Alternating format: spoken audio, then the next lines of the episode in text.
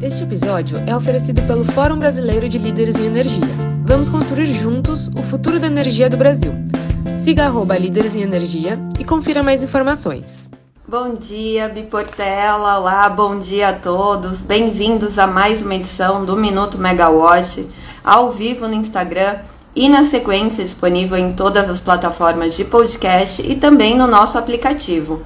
Bom, eu sou a Natália Bezutti, jornalista da Megawatt, e hoje vocês ficam comigo na sua dose diária do café da manhã energético, que também conta com as últimas notícias do dia, assim como o que foi falado pela colega Camila Maia, né, o déjà vu que o setor está passando com o embate entre as pastas do Meio Ambiente e do Ministério de Minas e Energia, e não tem como esse looping parece que continua com outra notícia que remete a uma discussão um pouco mais recente, né? Não indo lá de Belo Monte, mas que trata das térmicas do leilão emergencial de 2021. Ontem o ministro Alexandre Silveira falou sobre isso e muitos outros, porque se a gente comenta que o ministro não tem agenda, Parece que o Congresso tem uma agenda para ele. Ontem ele participou de uma reunião na Comissão de Infraestrutura do Senado e respondeu a quase uma sabatina dos congressistas, né, dos parlamentares. Bom, vamos falar um pouquinho do que, que o Alexandre Silveira falou ontem, porque foram muitas sinalizações importantes para o setor. Começando pela, pelas técnicas do leilão emergencial, o ministro falou a jornalistas ontem, né, depois que ele saiu ali da reunião do Senado, que a comissão de mediação que foi instaurada pelo TCU para aquela famosa solução amigável para o contrato dessas térmicas conta também com uma equipe jurídica e uma técnica do Ministério de Minas e Energia.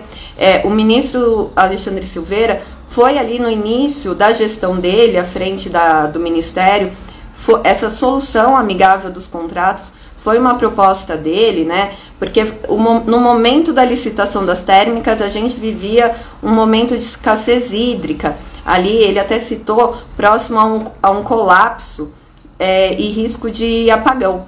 E agora, né? As térmicas atrasaram, muitas coincidiram com o início de outro período, né, de muita chuva e reservatórios cheios, de muita abundância. Então, deixando esse contexto de lado, o ministro pediu para que, em caso de decisão favorável do TCU, dessa comissão, para a continuidade dos contratos das usinas, exista uma nova negociação. Para quê? Para que as usinas se tornem flexíveis. Mas aí, o que, que é uma usina flexível? O que, que é uma usina inflexível, né? Inflexível no, no caso dos contratos que foram licitados.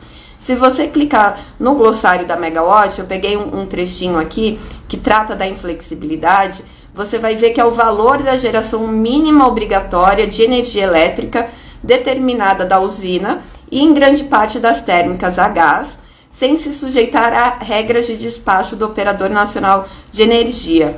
E esse valor ele é considerado pelo ONS como parâmetro da garantia física declarada. Bom, a usina inflexível, então, resumindo, ela tem esse montante de geração declarado despachado em sua totalidade ou na maior parte diretamente para o Sistema Interligado Nacional. E aqui não há uma gestão do operador sobre redução ou não do montante que é despachado. Então, se tem mais água, mais vento, mais sol né, disponíveis no sistema, é, não tem como reduzir a geração dessas termoelétricas a gás e que são mais caras do que as fontes renováveis. Por outro lado, as térmicas flexíveis, elas já conseguem ter essa gestão do operador, né? Então, em caso de abundância de outras fontes, dá para é, reduzir a geração ou aumentar em caso de, de segurança energética para o sistema. E é isso que o ministro Alexandre Silveira pede, né? Segundo ele, a população está pagando por um gás que não é necessário, num momento em que as usinas estão vertendo água, né? Agora já, mas não tanto, está sendo reduzida essa questão. Bom, a comissão do TCU foi instaurada em abril, né? Foi uma decisão é, do TCU em abril e ela envolve não só térmicas, envolve também duas solares fotovoltaicas da Rovema. A Rovema tem essas duas usinas licitadas, mas também tem uma térmica de 100 megawatts. Tem a termoelétrica Barra Bonita, de 9,4 megawatts, que é ligada à Tradner. É, também tem a, as termoelétricas Linhares Gera, Geração, Viana e Povoação Energia, as usinas flutuantes da Car Power Ship, sem se esquecer também das termoelétricas da Âmbar, que quatro foram licitadas, mas depois a ANEL autorizou que esses contratos fossem migrados para a termoelétrica Cuiabá de 480 megawatts. Bom, saindo agora desse escopo de flexibilidade ou inflexibilidade, o ministro ontem também falou sobre as diretrizes da consulta pública que vai tratar da renovação das concessões das distribuidoras. Agora ele diz que sai em 30 dias, né? Antes ele tinha falado que saía ainda em maio, agora ele jogou para junho, mas disse que isso está alinhado justo com, junto ao ministro do TCU, é, a, ministro a, Antônio Anastasia, e também é, disse que não conseguiu é, falar com a Light ainda sobre o pedido de recuperação judicial, né? Estava prevista ali uma, uma reunião, mas que acabou não se confirmando. Outra pauta também abordada pelos senadores né, e respondida por Silveira foi quanto à importação de energia da Venezuela. O ministro falou que não deve ter preconceito com a Venezuela para abastecer o Brasil e principalmente Roraima é, para dar mais estabilidade ao sistema e que essa importação de energia não deve ser uma condicionante de ter é, concluído ou não o linhão de Tucuruí e assim o Estado estar co conectado ao sistema interligado nacional. Isso é uma possibilidade que independe ou não dessa con condição.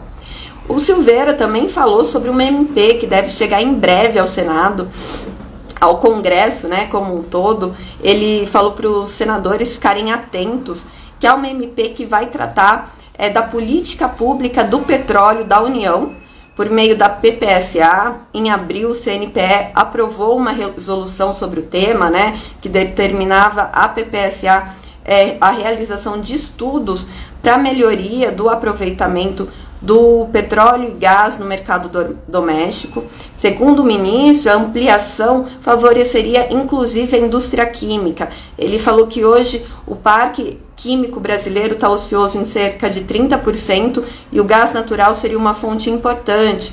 É, aí também é, remetendo o assunto à Unigel, que estaria com operações suspensas e contratos postergados por conta de abastecimento. Bom, Silveira também falou da expansão dos gasodutos, que não deve ser uma política apenas comercial da Petrobras, mas é claro que a conversa foi muito além disso e fo foi focada na margem equatorial, na foz do Amazonas, em como isso está repercutindo hoje entre as pastas né, do Ministério de Minas e Energia e também do Ministério do Meio Ambiente e Mudanças Climáticas. Bom, mas vale a gente lembrar que a exploração é coisa antiga, a Camila já falou bastante aqui sobre isso, né? É lá do governo Lula 1 até. E a margem equatorial também era muito falada no governo Bolsonaro.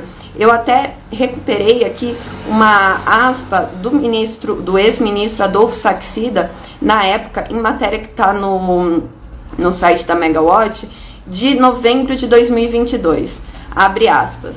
A margem equatorial não vai parar e as empresas terão que escolher entre a Guiana e o Brasil. Isso se não ficarmos criando questões que não existem em outros países da Europa, impedindo a exploração dos recursos naturais com leis que não existem em outros lugares do mundo. Esse é o momento do Brasil e não podemos perder novamente essa chance. Fecha aspas, do Adolfo Saxida. Pois é, essa questão também está sendo vi, vista sob a ótica do atual governo e do atual ministro. Ontem Silveira falou que o, o único embaixador do meio ambiente no país é o presidente Luiz Inácio Lula da Silva. É aí claramente uma indireta ou direta para a ministra Marina Silva. Um pouco antes, Carlos Fávaro, que é o ministro da Agricultura, também tinha falado com as mesmas palavras, né? E ambos os ministros também citaram que é necessário um maior diálogo com o IBAMA.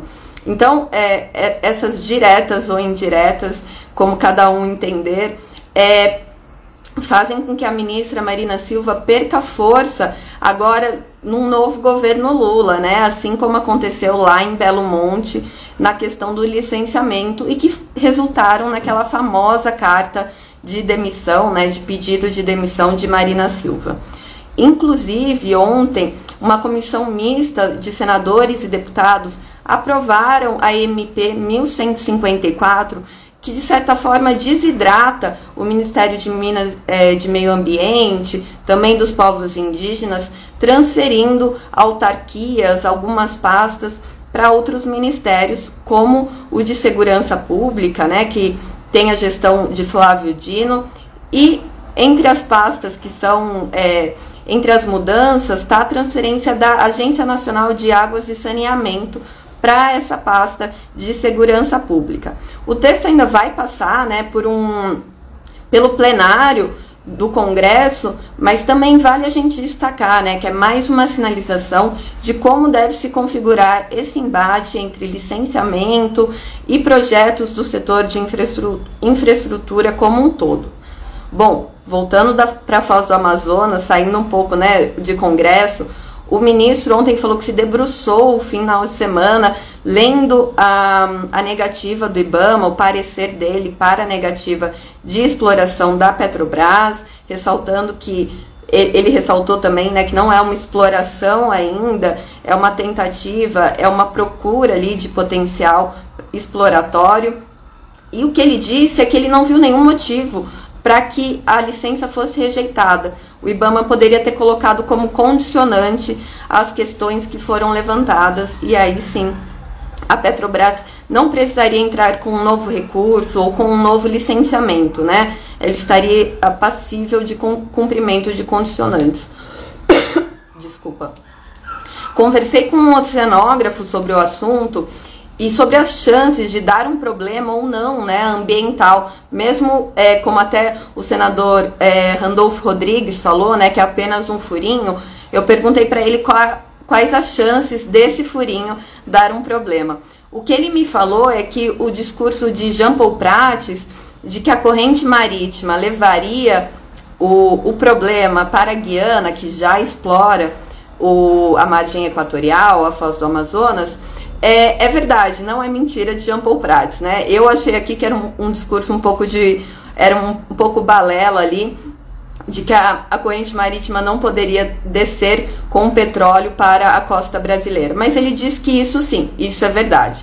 No entanto, o, o vento, né, com, pela densidade do petróleo, o petróleo vai, acaba ficando na superfície da água e aí sim o vento pode trazer o óleo para a costa brasileira e justamente para uma área de mangue. E aí o, o, o problema ambiental é muito maior. Vou, vou deixar bem claro aqui que eu não entrei na questão de se levar o problema para a Guiana ou para o Brasil. É, se levar o problema para a Guiana é, é legal ou não legal, não discutir essa legalidade, só quis entender um pouco os argumentos que estão sendo colocados em trazer esse problema ambiental para a costa brasileira. Bom, dado esse resumão de, do que foi ontem, né, também teve muito mais notícia. Teve o Raizen Day, em que o CEO da Raizen, o Mussa, falou sobre a aposta da empresa em investir cada vez mais na comercialização de energia para pessoas físicas, ampliar as plantas de geração distribuída, o etanol de segunda geração, que deve chegar a 20 plantas até 2031. Também falou é, sobre a mobilidade elétrica, né, eletromobilidade, em como a empresa está apostando nisso com parcerias. Tem duas matérias da Poliana Souto que explicam melhor todo esse cenário. Ontem também teve um anúncio da Nordex que ela alcançou mil torres produzidas no Brasil e 3,3 gigawatts né, em aerogeradores. A empresa disse que isso é que ela nunca passou por esse momento no Brasil, produzindo e implantando tantos projetos ao mesmo tempo. Bom, vamos falar rapidinho da agenda de hoje para a gente terminar esse resumão. Hoje o ministro de Minas e Energia tem um encontro com o secretário do Ministério de Relações Exteriores, o André, André Correia do Lago, e na reunião tem muitos, é, muitos gestores ali, né, de ambos os ministérios, que tratam de meio ambiente e também de energia. Então vamos ver como que isso se desenrola.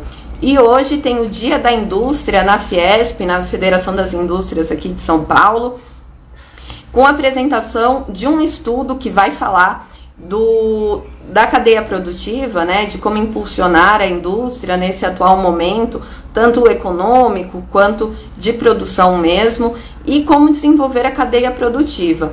É, num dos pontos né, desse desenvolvimento da cadeia produtiva, o estudo aponta sobre a importância da diversidade energética também e uma integração ali de políticas públicas, energéticas, industriais e de meio ambiente.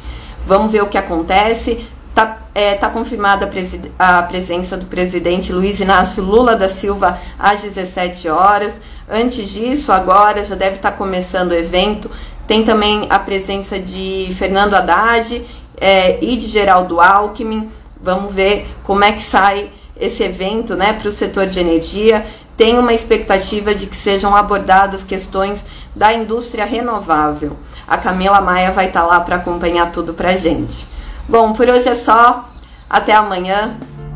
Tchau, tchau.